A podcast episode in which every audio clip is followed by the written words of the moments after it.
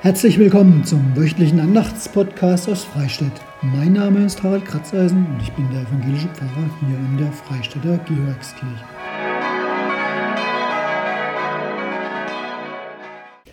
Also hat Gott die Welt geliebt, dass er seinen eingeborenen Sohn gab, damit alle, die an ihn glauben, nicht verloren werden, sondern das ewige Leben haben.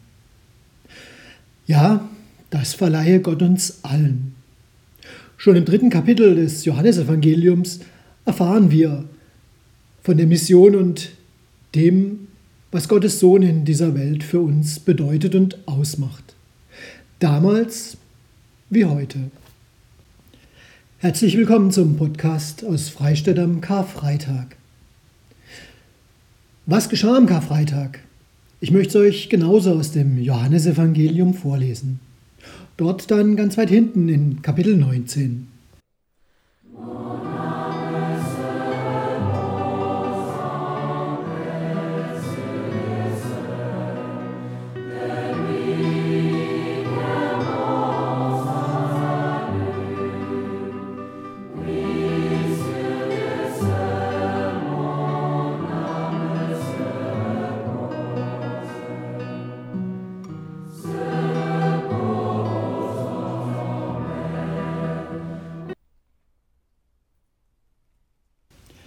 Da überantwortete er, in Klammer Pilatus, ihnen Jesus, dass er gekreuzigt würde.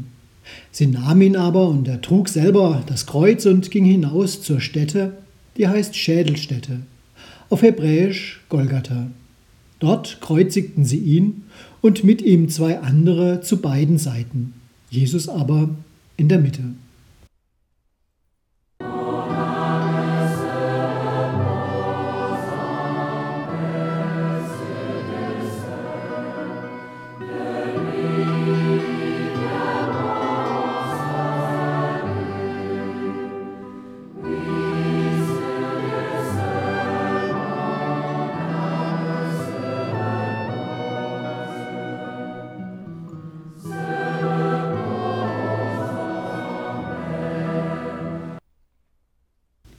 Pilatus aber schrieb eine Aufschrift und setzte sie auf das Kreuz.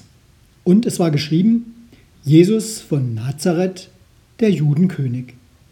Diese Aufschrift lasen viele Juden, denn die Stätte, wo Jesus gekreuzigt wurde, war nahe bei der Stadt. Und es war geschrieben in hebräischer, lateinischer und griechischer Sprache. Da sprachen die hohen Priester der Juden zu Pilatus, schreibe nicht der Judenkönig, sondern dass er gesagt hat, ich bin der Judenkönig. Pilatus antwortete, was ich geschrieben habe, das habe ich geschrieben.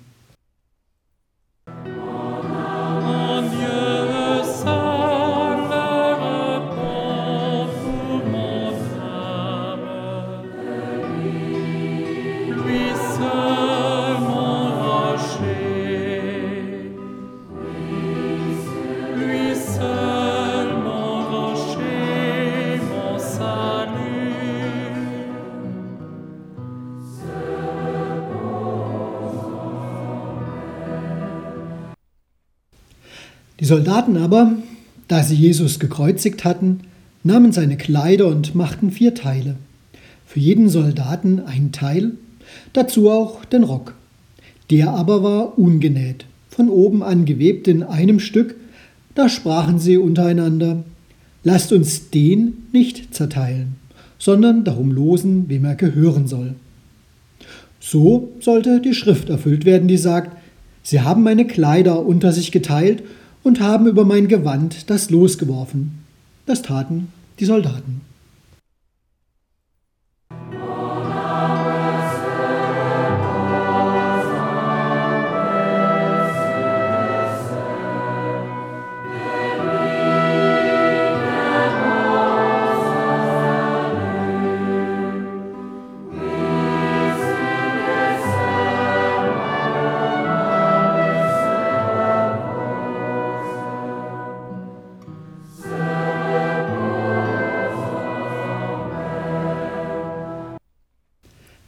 Es standen aber bei dem Kreuz Jesu seine Mutter und seiner Mutter Schwester, Maria die Frau des Klopas und Maria Magdalena.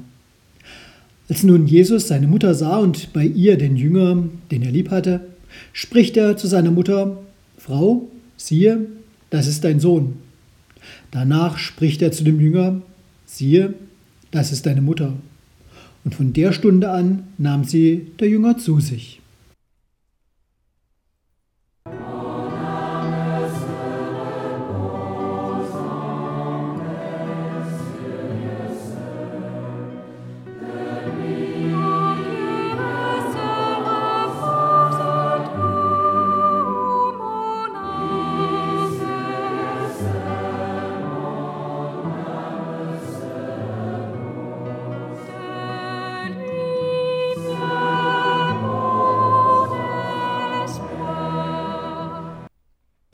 Danach, als Jesus wusste, dass schon alles vollbracht war, spricht er, damit die Schrift erfüllt würde, mich dürstet.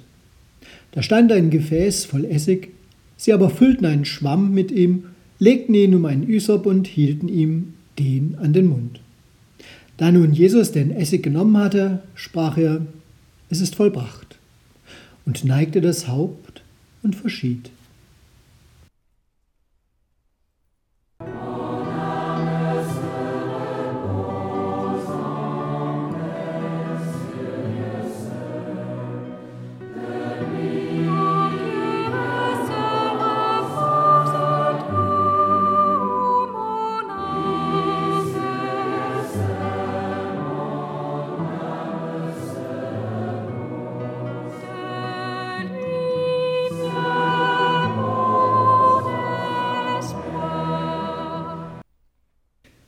Glaube, beinahe jeder hat das schon mal gesagt bekommen. Das wird schon wieder. Naja, wir wissen aber auch, nicht immer wird es wieder. Menschen sterben, Väter, Mütter, Ehemann, Ehefrau, Freund, Freundin sterben. Da wird dann nichts mehr. Jedenfalls nicht so, wie es mal war. Wenn man nur könnte, würde man den Tod abhalten von seinem Zugriff. Ich kann mich noch erinnern, als Kind habe ich das mal versucht. Wenn ich, so dachte ich, freiwillig beim Abwasch helfe, mich ganz arg bemühe zu Hause, dann stirbt mein geliebtes Haustier vielleicht doch nicht. Ja, ein Handel mit Gott in kindlichem Denken, das die Endgültigkeit des Todes noch nicht kennt. Aber als Kind lernt man ja meistens, wenn ich brav bin, werde ich belohnt. Wer fleißig lernt, wie meine Schwester, bekommt auch eine gute Note. Wer den Teller leer ist, bekommt garantiert auch Nachtisch. Und wer lieb zur kleinen Schwester ist, der wird auch gelobt. Und wenn man traurig ist oder sich das Knie aufgeschlagen hat, dann kriegt man zugesprochen, du, das wird schon wieder, Morgen sieht die Welt schon ganz anders aus. In den Fällen bestimmt oder meistens, aber es wird eben nicht immer wieder gut. Da helfen dann keine Opfer, keine Verhandlungen mit dem Schicksal oder mit Gott persönlich. Gegen den Tod sind und bleiben wir machtlos. Ich habe auch in den Podcast ein Bild eingestellt. Ein junger Mann, er ist tot. Sein Kopf wird gehalten von den Armen einer etwa gleichaltrigen Frau. Ein hauchzarter Schleier legt sich wie schwebend über die beiden Gesichter. Tränen fließen über ihr Gesicht. Ihre langen, dunklen Haare offen. Sie legen sich wie Wellen um sie herum. Und der junge Mann, der macht nun wirklich nicht den Eindruck, als sei er am Ende eines langen Lebens gestorben. Wir spüren, was wir durchaus selber auch kennen. Die Frau, sie kann es kaum begreifen, dass er die Augen nie wieder öffnen wird. Sie dürfte noch die Wärme seines Körpers spüren. Der Tod noch für einen kleinen Moment ausgesperrt. Es ist alles still. Es scheint, als würde im Bild die Zeit stillstehen. Auf diesem Bild, der junge Mann ist Jesus von Nazareth. Der Moment, in dem der Tote vom Kreuz abgenommen wurde. In der Kunst gibt es einen Begriff dafür. Beweinung Christi. Wir sehen auch nur einen Ausschnitt. In der Bibel wird erzählt, dass sich Josef von Arimathea um die Bestattung kümmert. Und mit dabei die Frauen aus Galiläa. Sie schauen zu, wie er ins Grab gelegt wird. Alle miteinander machtlos gegen den Tod. Sie können nichts, außer für ein würdiges Begräbnis sorgen, Abschied nehmen am Grab. Die Beweinung Christi, ein häufiges Motiv in der christlichen Kunst, so ungefähr seit dem 11. Jahrhundert. Meistens sieht man Maria, die Mutter Jesu, mit ihrem toten Sohn im Schoß. Daneben oft noch Maria Magdalena und Maria, die Frau des Klopas. So wie wir es vorhin in der Lesung gehört haben. Als Männer werden dann Nikodemus oder auch Josef von Arimathea abgebildet. Diese Szene allerdings, sie fehlt in der Bibel. Die Evangelien erzählen nichts von weinenden Jüngerinnen und Jüngern nach dem sie Jesus vom Kreuz abgenommen haben. Zwischen Tod und Grablegung ist zwar nicht wirklich eine Lücke, aber die Details, die werden anders als dann an Ostern ausgespart.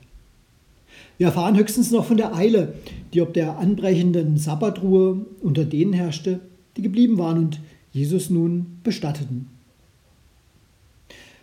Ein Mensch stirbt und keiner weint? Nicht wirklich vorstellbar. Vielleicht ist genau diese Lücke, die Geburtsstunde, genau dieser Bilder dazu geworden, wo mit Worten nichts mehr gesagt werden kann, wo die Trauer einem selbst danach beim Nacherzählen die Sprache noch verschlägt. Da schafft die Kunst den Raum, in den man ohne Worte eintreten kann.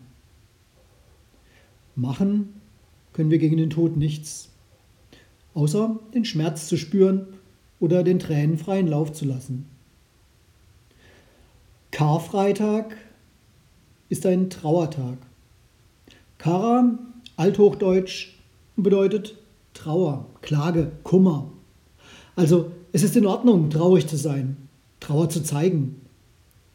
Über den Tod Jesu am Kreuz, über den Tod derer, die wir geliebt haben und die uns geliebt haben, über unser eigenes Leben, wenn wir mal schwer daran tragen oder gar über unseren eigenen Tod, dem wir entgegengehen, gegen den wir machtlos sein werden. Gott hatte einst durch den Propheten Hosea ausgerichtet, ich habe Lust an der Liebe und nicht am Opfer. Das Opfer, das ist der Versuch, mit Gott zu verhandeln. Sozusagen der Tauschhandel, Preis für Leben, Preis für etwas anderes. Gesundheit, ein Versuch auf jeden Fall, sich Gottes Liebe zu erkaufen. Aber diese Liebe, die kann man nicht kaufen. Das geht schon bei Menschen nicht wirklich. Und bei Gott erst recht nicht. Liebe wird, wenn sie Liebe ist, geschenkt. Und hier am Kreuz, da hängt Gottes Liebe. Bewusst von Gott aus gesehen, machtlose Liebe, die leidet und erträgt. Liebe bis zuletzt, bis hinein in den Tod. Und gegen diese Liebe ist alles andere machtlos. Und an Ostern werden wir erfahren, selbst der Tod. Trauer, hat mal jemand gesagt, eine andere Form von Liebe. Die Frau auf dem Bild, sie weint. Tränen der Liebe. Das zeigt das Bild. Man spürt es. Sie selbst kann dem Toten nichts mehr schenken.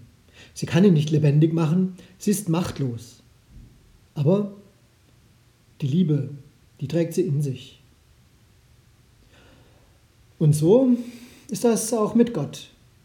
Wir können ihm nichts anbieten, außer unserer Trauer und das Vertrauen, dass wir nicht aus seiner Liebe herausfallen, sondern in seiner Liebe geborgen sind auf unseren Lebenswegen. Nochmal, Karfreitag, ein Trauertag. Da darf die Zeit auch kurz stillstehen. Da dürfen wir alle Trauer zum Kreuz bringen. Da dürfen wir Christus ganz nahe sein und uns von Gott seine unendliche Liebe schenken lassen, die sogar durch den Tod hindurchging. Amen.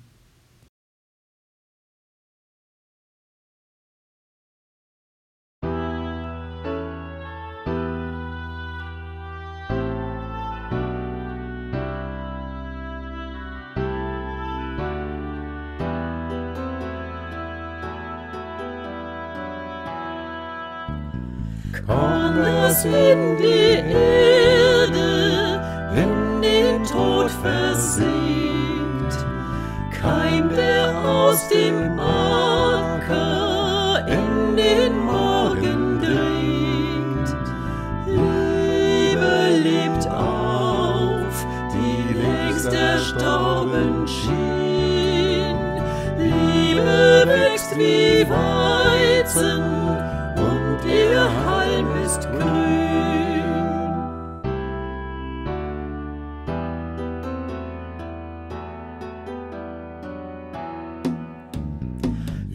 Über Gottes Liebe brach die Welt den Stab, wälzte ihre Felsen vor der Liebe Grab. Jesus ist tot, wie sollte er noch fliehen? Liebe wächst wie Weizen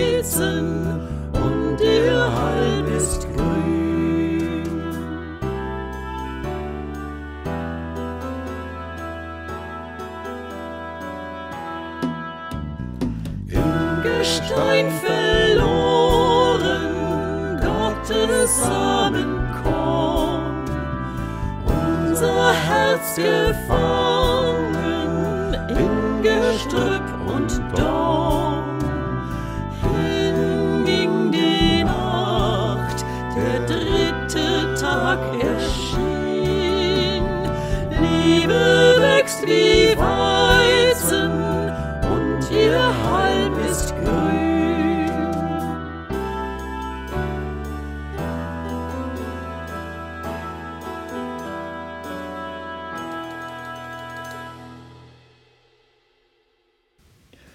Ein kleines Gebet zum Schluss, verbunden mit meinen Segenswünschen an euch für diesen Feiertag und für die kommenden Ostertage. Gott, ich bitte dich für Frieden auf der Welt und für Versöhnung unter uns Menschen, für Heilung von Krankheit und für Stärke für jeden neuen Tag, für Vergebung von Schuld und für Gemeinschaft untereinander, für Erlösung und für Ruhe in unseren Herzen, für Hoffnung auf unseren Lebenswegen und den Weg zu dir. Das bitte ich dich, der du unser Friede bist. Amen.